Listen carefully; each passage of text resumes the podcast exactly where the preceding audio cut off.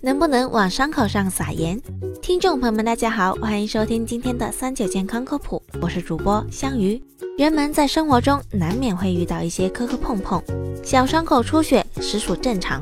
大家在处理伤口的时候，也会有一些小偏方，像常听到的就有往伤口撒盐的，说这样能起到消炎杀菌的作用。可这个方子真的可行吗？今天我们就来好好说说在伤口上撒盐的这件事儿。首先有一点必须要说明，盐不是灭菌物质，食盐的主要成分是氯化钠，在盐中的比重能占到百分之九十九。高浓度的盐水确实可以杀菌或者抑制细菌的繁殖，但是这种浓度的盐水可能会对身体带来损害，因此正规医疗机构不推荐用盐水作为皮肤的消毒剂。医学上，人们通常把百分之零点九的氯化钠溶液称为生理盐水。这是因为它的渗透压和血浆等体液的渗透压相仿。临床上常用无菌生理盐水给人体补液，也可以用来冲洗伤口。因为生理盐水能较少刺激外伤伤口，减少疼痛和不适。但是生理盐水本身并不会杀菌和抗菌，而平常大家自己用食盐配制的盐水也无法做到无菌，也不容易做到等渗，所以不建议用来处理皮肤伤口。用食盐加水根本没法代替生理盐水，一来氯化钠浓度不好把握，没准还会加深伤者创面；二来食盐中含有很多的杂质，比如加入了碘、锌等成分，自己配置根本做不到无菌，不能符合外科的要求。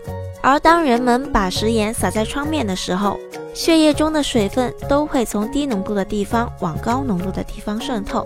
这被称为创面高渗。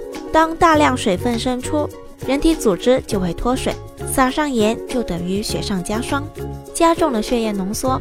此外，盐分还会被伤口吸收到血液中。当血液中的氯化钠含量太高的时候，就会把肌肉组织中的血液也吸收到血管里面去，使其他组织脱水，引发高钠血症。如果再严重一些，当机体缺水。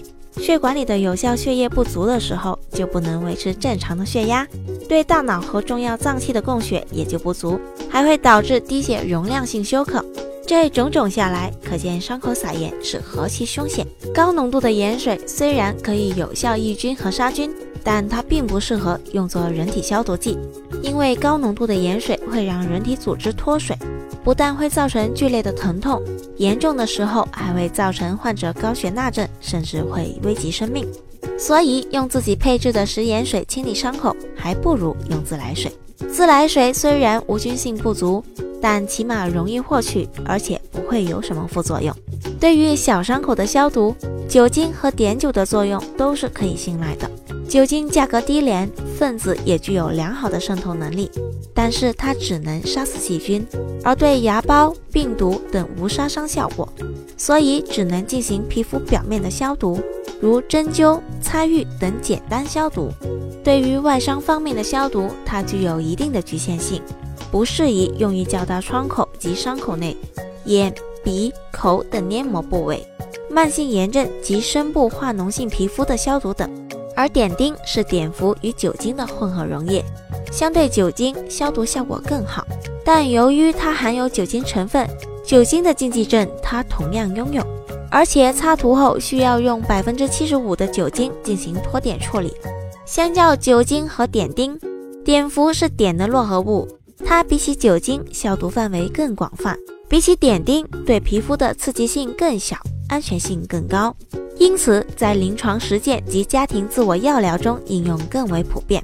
但需要注意的是，它与碘酊一样，不可与红药水同用，因为红药水里面的汞易与碘发生化学反应，生成碘化汞，对皮肤具有腐蚀性和毒性。受伤了，不论大小，都需要谨慎处理。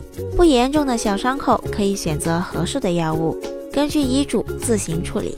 但较大的伤口还是应该尽快去医院进行专业的处理。好了，今天的节目到这里也差不多了，我们明天再见吧。